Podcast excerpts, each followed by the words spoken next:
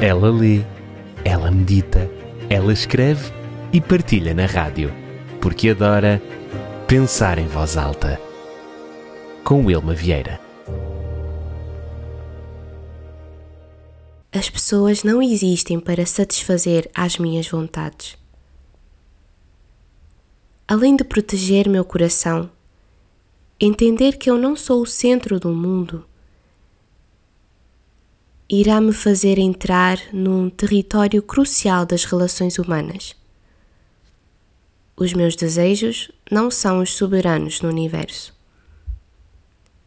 Em um mundo onde muitas vezes somos bombardeados por mensagens egoístas e individualistas, é fácil esquecer que todos nós somos seres únicos com nossas próprias necessidades, sonhos e desafios. Cada pessoa que cruzar o nosso caminho possui uma história e um propósito que vai além de atender às nossas expectativas. Quando começamos a enxergar as pessoas como meros instrumentos para a realização dos nossos desejos, corremos o risco de criar relacionamentos vazios e superficiais. Esse tipo de mentalidade pode levar a frustrações, conflitos e isolamento. No entanto, quando reconhecemos a individualidade e a autonomia dos outros, abrimos as portas para relacionamentos mais autênticos e significativos. Eu gosto muito daquele verso bíblico que se encontra no livro de Mateus, capítulo 7, verso 12. Tudo quanto quereis que os homens vos façam, assim fazei-o vós também. Não se trata de uma vida passiva à espera que os outros venham concretizar os meus desejos. Trata-se de uma atitude ativa de fornecer ao mundo o que eu quero receber. E a verdade é que se todos nós nos empenhássemos para fazer o outro feliz, no final das contas seríamos todos felizes.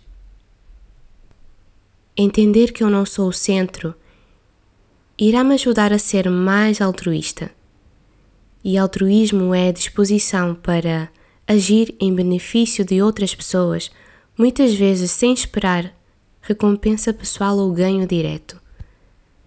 É ser desinteressado e preocupado com o bem-estar do outro. O altruísmo envolve ajudar, apoiar ou fazer o bem aos outros, frequentemente motivado pela compaixão e empatia, e representa assim um valor fundamental em muitas culturas e desempenha um papel importantíssimo na sociedade para promover a cooperação e o apoio mútuo. Precisamos aprender a olhar além das nossas próprias necessidades, além do nosso próprio umbigo.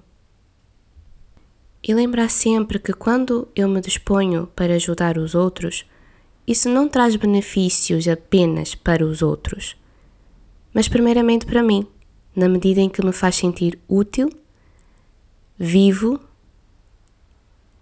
com uma vida cheia de sentido. Tudo quanto quereis que os homens vos façam, assim fazei-o vós também. Esta regra é fundamental para que se tenha relacionamentos saudáveis. Se eu pudesse hoje falar ao coração de alguém, eu diria: seja a mudança que queres ver no mundo se eu pudesse falar o coração de alguém, eu diria isso. Mas eu sinto que de alguma forma, algures, alguém me ouve. E essa é uma das razões pela qual sabe tão bem pensar em voz alta.